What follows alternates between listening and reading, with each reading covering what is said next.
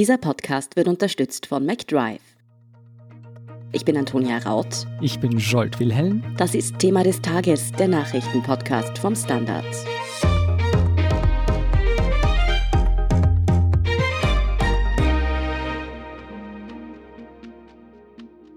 Es ist die wichtigste Einkaufszeit des Jahres und nicht nur aufgrund von Corona shoppen die Österreicher immer öfter online. Davon profitiert vor allem einer, Amazon. Um lokale Händler im Wettbewerb mit dem übermächtigen US-Konzern zu unterstützen, startete die Regierung nun die Webseite Kaufhaus Österreich.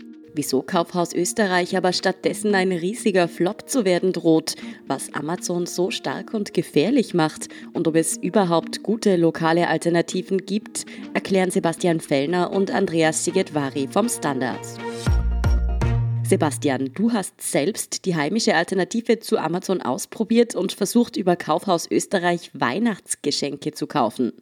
Was sagst du? Hält Kaufhaus Österreich das, was es verspricht? Nein, das bietet eigentlich sehr wenig. Es ist eigentlich nur so eine Liste von Online-Shops aus Österreich, die aber nicht gut sortiert oder durchsuchbar ist. Das heißt, dein Fazit fällt negativ aus. Hast du dann im Endeffekt irgendwelche Weihnachtsgeschenke über diese Seite gekauft?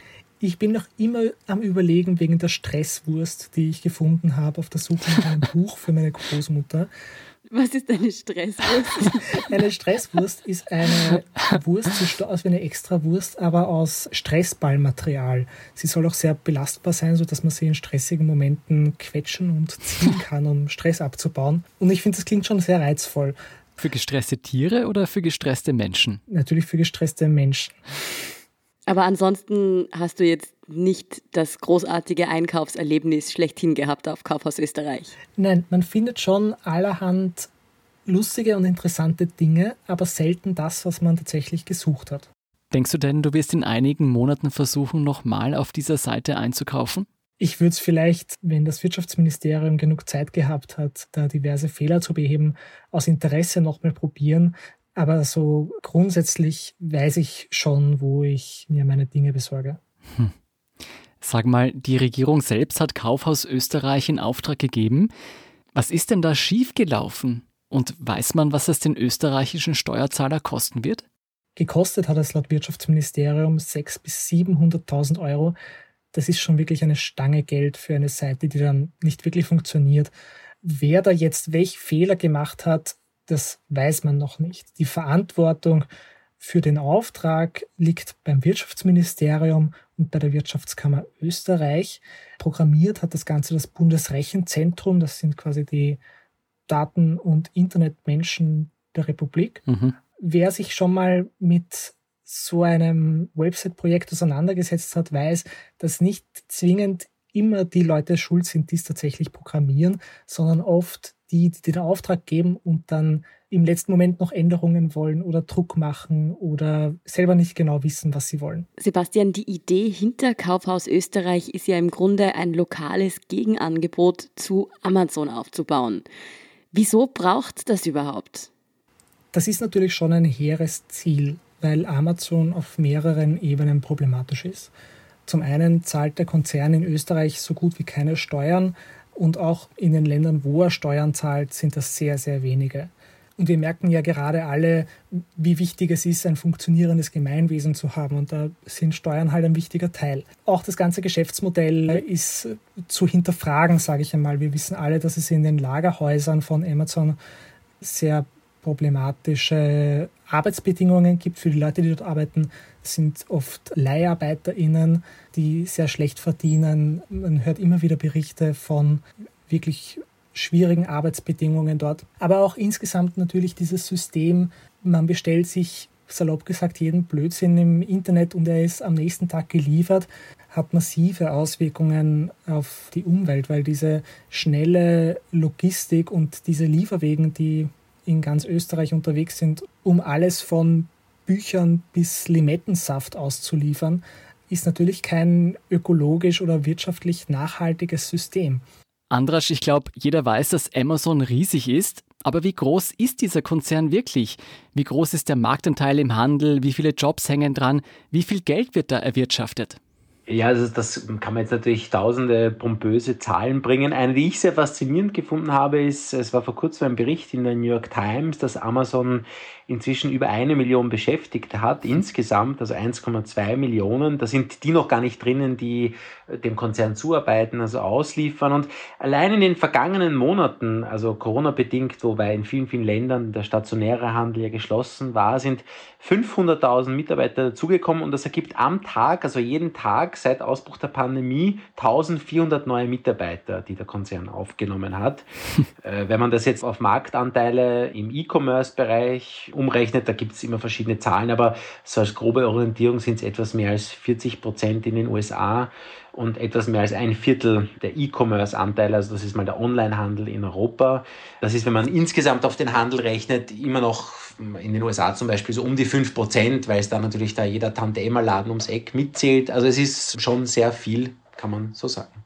Wie hat es Amazon denn geschafft, so erfolgreich zu werden? Was macht Amazon richtig oder besser als die Konkurrenz? Eines ist sicher, dass halt Amazon wahnsinnig, natürlich sehr, was heute jeder schätzt an dem Unternehmen, es ist kundenfreundlich, die Lieferungen kommen nicht nur schnell, es hat auch, wenn man es gerade auch mit vielen österreichischen Unternehmen vergleicht, also diese Erfahrung habe zumindest ich gemacht, was das Handling von Konsumentenbeschwerden betrifft, das ist natürlich nie eine Diskussion. Die, das ganze Interface zum Bestellen ist, ist wahnsinnig idiotensicher.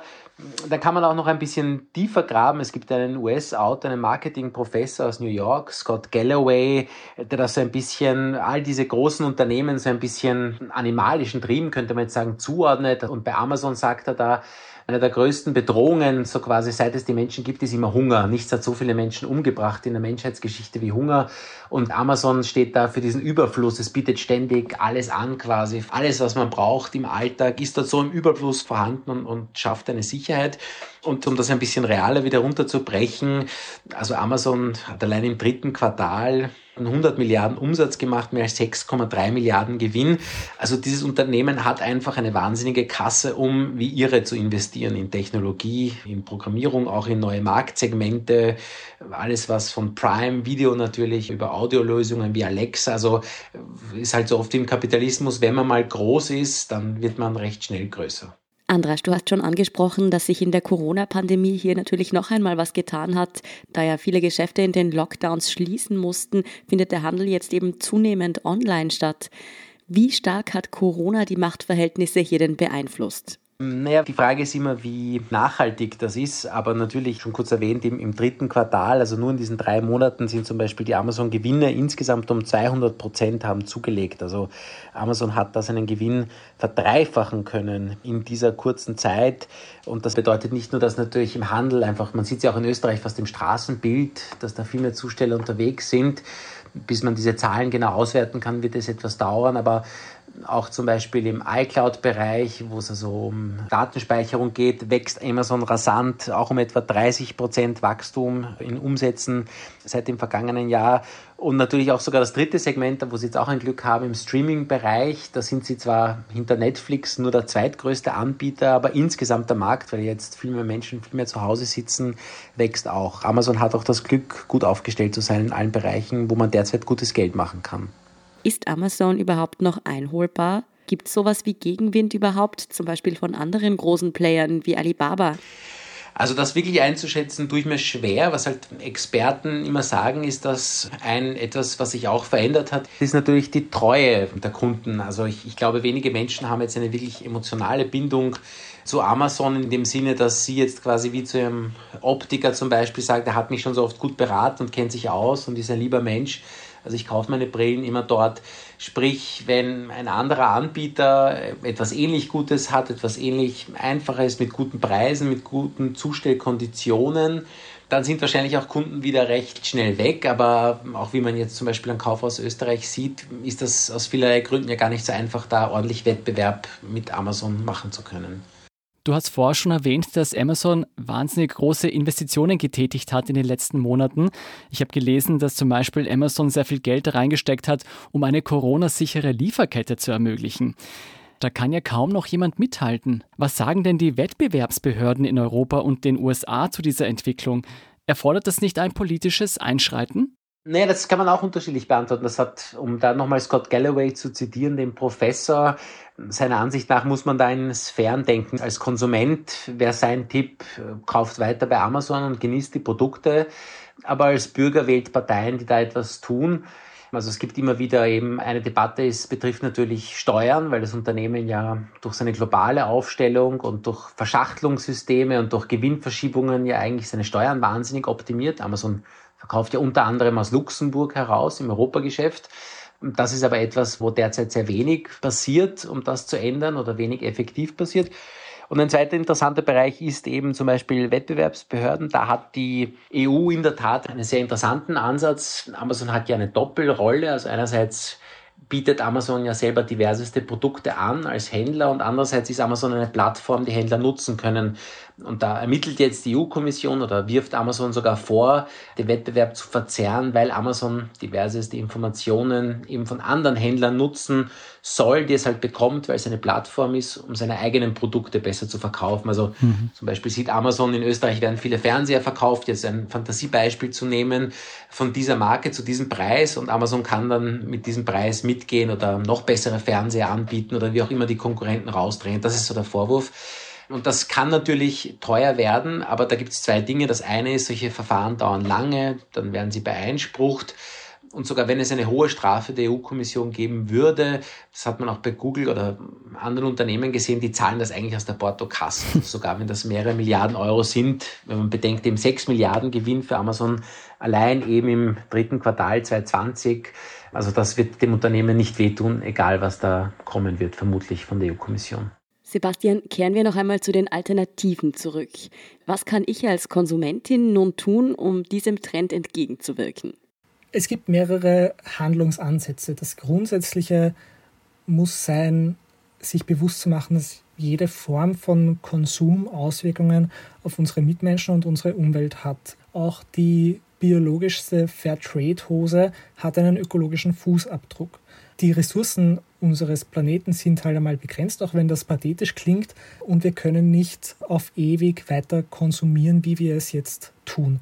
Das heißt, man sollte sich vor jedem Einkauf überlegen, brauche ich das wirklich? Kann ich etwas, das ich schon habe, wiederverwenden? Kann ich das zum Beispiel gebraucht kaufen? Aber wenn ich jetzt eben Einkäufe zu Weihnachten einfach online erledigen muss oder möchte, Gibt es dann vielleicht doch irgendwie eine Art Website oder auch ein Webtool, mit dem ich, sagen wir, lokal und doch online einkaufen kann? Es gibt nicht die perfekte Alternative zu Amazon, weil das Angebot, das es dort gibt, in einer fairen Öko-Version einfach nicht existiert in dieser Dimension.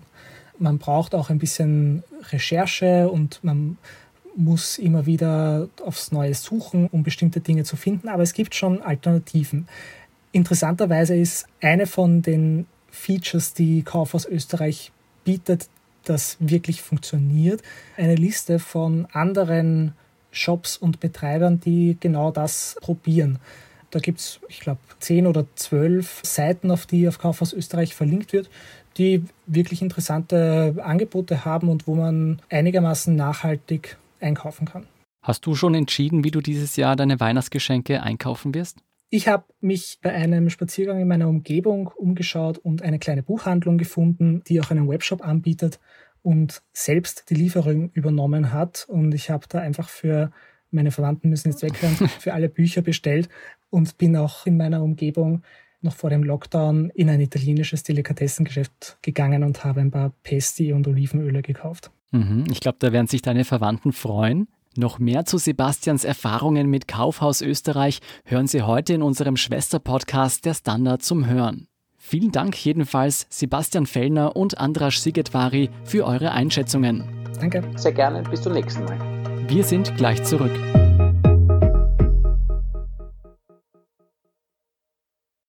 Wenn du endlich wieder einen Big Mac genießen willst oder du gerade im Auto unterwegs bist, dann stell dir vor, McDonald's bringt's jetzt wieder. Mit kontaktloser Übergabe zu dir ins Auto und kontaktloser Lieferung zu dir nach Hause.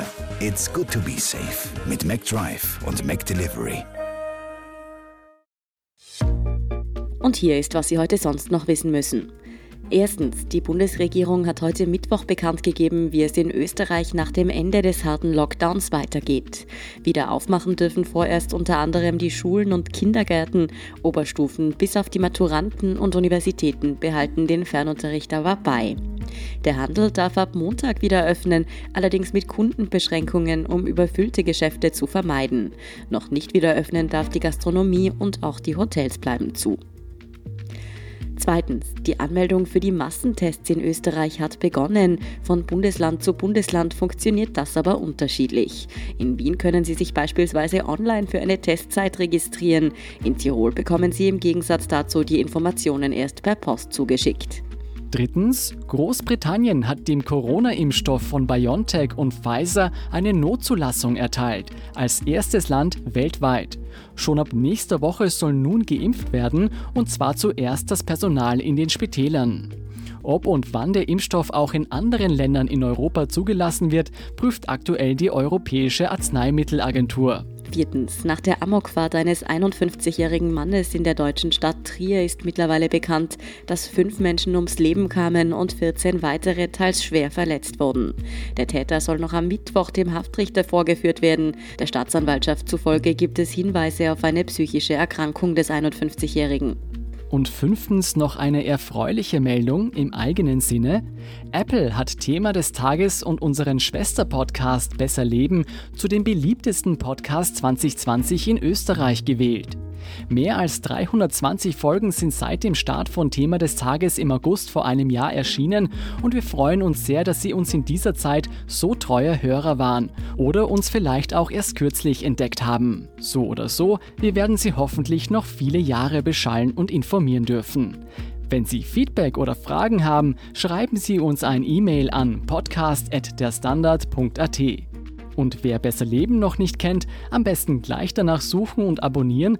Unsere Kollegen Martin Schauhuber und Selina Thaler recherchieren jede Woche neue Themen zu der Frage, wie man sein Leben glücklicher gestalten kann. Angefangen vom Schlaf über Gewohnheiten bis hin zu Phänomenen wie ASMR. Mehr dazu und die aktuellsten Informationen zum weiteren Weltgeschehen finden Sie wie immer auf derstandard.at. Um keine Folge vom Thema des Tages zu verpassen, abonnieren Sie uns bei Apple Podcasts oder Spotify. Unterstützen können Sie uns wie immer mit einer 5-Sterne-Bewertung und vor allem indem Sie für den Standard zahlen. Alle Infos dazu finden Sie auf abo.derstandard.at und dst.at/supporter. Danke für Ihre Unterstützung. Ich bin Scholt Wilhelm. Ich bin Antonia Raut. Baba und bis zum nächsten Mal.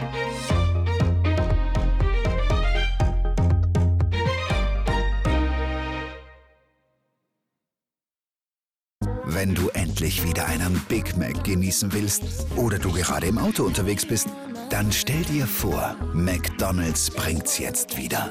Mit kontaktloser Übergabe zu dir ins Auto und kontaktloser Lieferung zu dir nach Hause. It's good to be safe mit McDrive und McDelivery.